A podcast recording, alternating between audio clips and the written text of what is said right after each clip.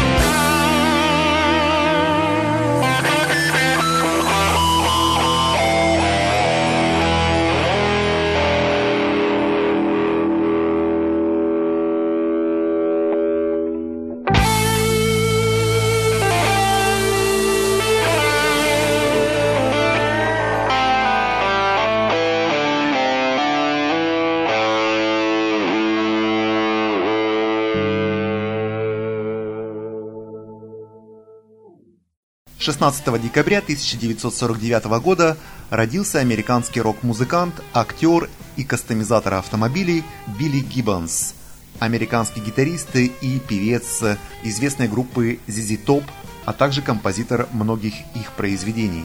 Группа была основана в 1969 году в городе Хьюстон, штат Техас. Состав группы был практически неизменен со дня ее основания. Группа пользуется стабильным успехом – в мире продано около 70 миллионов копий их альбомов, из которых почти половина в США. Стиль группы можно определить как блюз-рок с элементами буги-вуги и хард-рока, а их медленные композиции зачастую являются просто блюзами.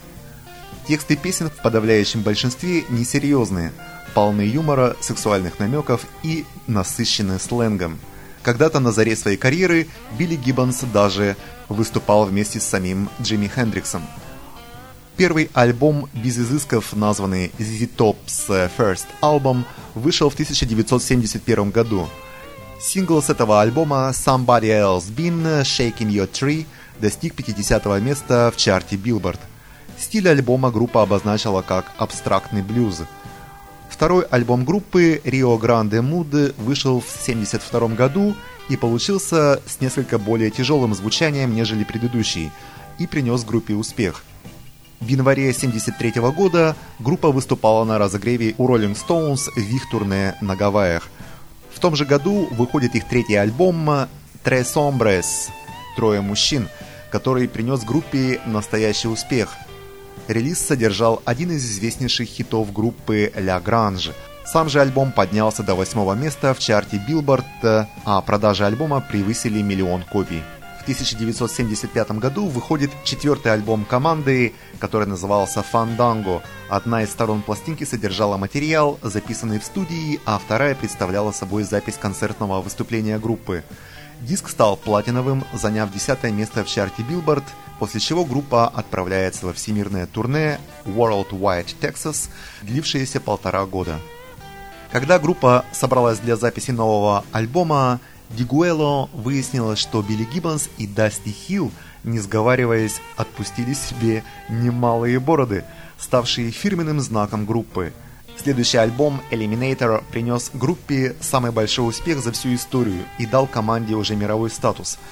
ZZ Top добились некоторой сглаженности и ровности звука, что в сочетании с хард-роковой энергией, блюзовыми ходами и непременным юмором позволило привлечь множество поклонников по всему миру – Музыка стала их более современной, приобрела несколько даже танцевальный характер. Критики обвиняли группу в том, что она играет примитивный хард-рок, однако публике нравятся четкие ритмы и объемный звук.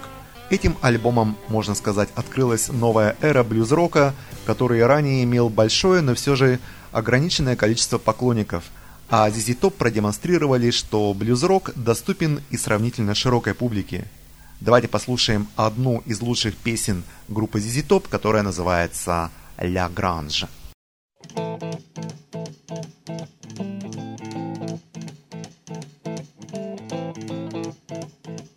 Rumors spreading round in that Texas town about the shack outside the games. And you know what I'm talking about. Just let me know if you wanna go to that home out on the range. They got a lot of nice girls.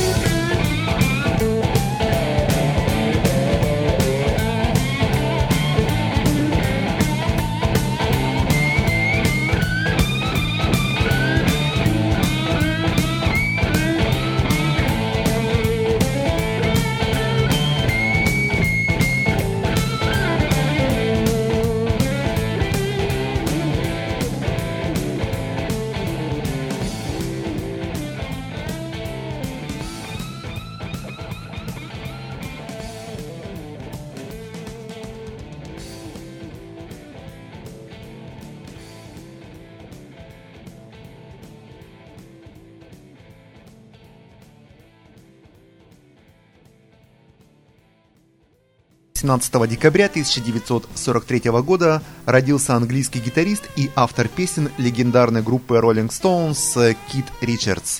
Первым гитарным кумиром Ричардса был Скотти Мур, а его первая электрогитара – полуакустический Хофнер. Кит Ричардс известен своей экстравагантной манерой поведения, а его коллекция насчитывает около 3000 гитар. Давайте послушаем одну из лучших песен группы Rolling Stones, которая называется «Angie».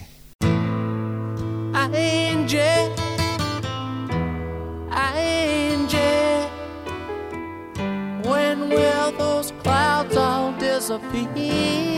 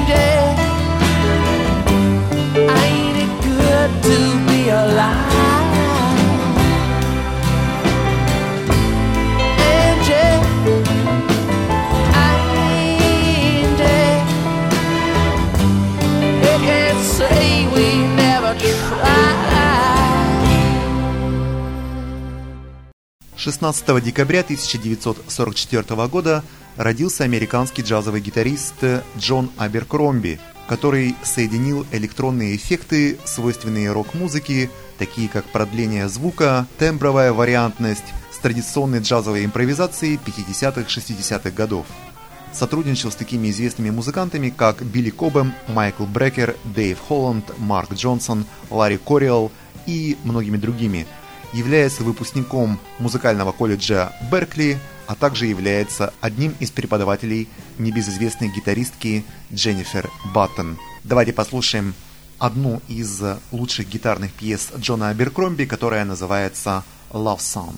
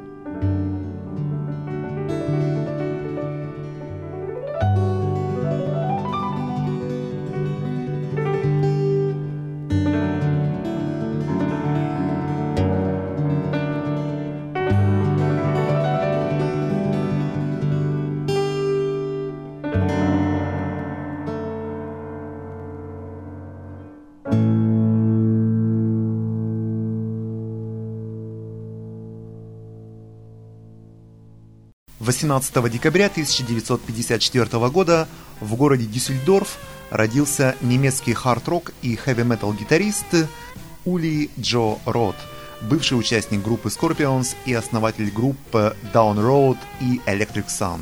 В 1973 году Майкл Шенкер принял решение перейти из Scorpions в более популярную английскую группу UFO, к тому времени добившуюся некоторого успеха за пределами своей страны, и попросил Ули заменить его в уже запланированном концерте. Выступление получилось настолько удачным, что было решено собрать новый состав. Так Ули Рот и почти вся его группа оказались в Scorpions.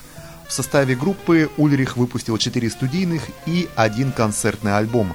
Немалая доля успеха пришла в Scorpions образца 70-х благодаря виртуозной игре Ульриха – Влияние Ули Рота признавали, например, такие известные гитаристы, как Эдди Ван Хален, Инги Мальмстин и Кирк Хэммет.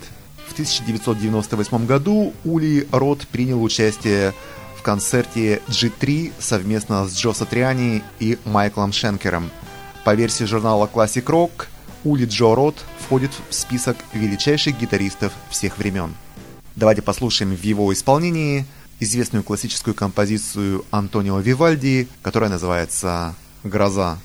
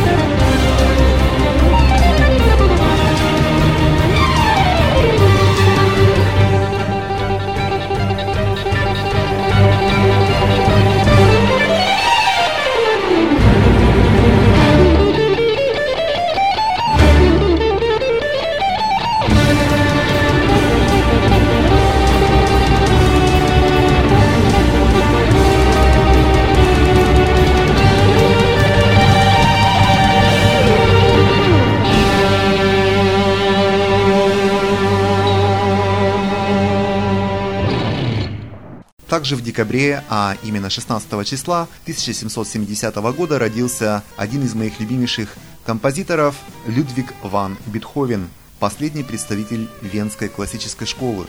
Бетховен является ключевой фигурой классической музыки в период между классицизмом и романтизмом, а также является одним из наиболее исполняемых композиторов в мире. Людвиг ван писал во всех существующих в его время жанрах, включая оперу, музыку к драматическим спектаклям и хоровые сочинения. Но самым значительным в его наследии считаются инструментальные произведения, фортепианные, скрипичные и виолончельные сонаты, концерты для фортепиано, для скрипки, квартеты, увертюры и симфонии. Сегодня в конце этой передачи я бы хотел поставить одну из любимых мной композиций Людвига ван Бетховена, которая называется «Лунная соната», произведение, которое я записал в 2010 году и которое позже вошло в мой альбом «Классика модерн». Встречаемся через неделю, 25 декабря в 22.00 по московскому времени на волнах радиостанции свободной музыки Вики Спик. С вами был ведущий программы Guitar Talks Алексей Ладыгин.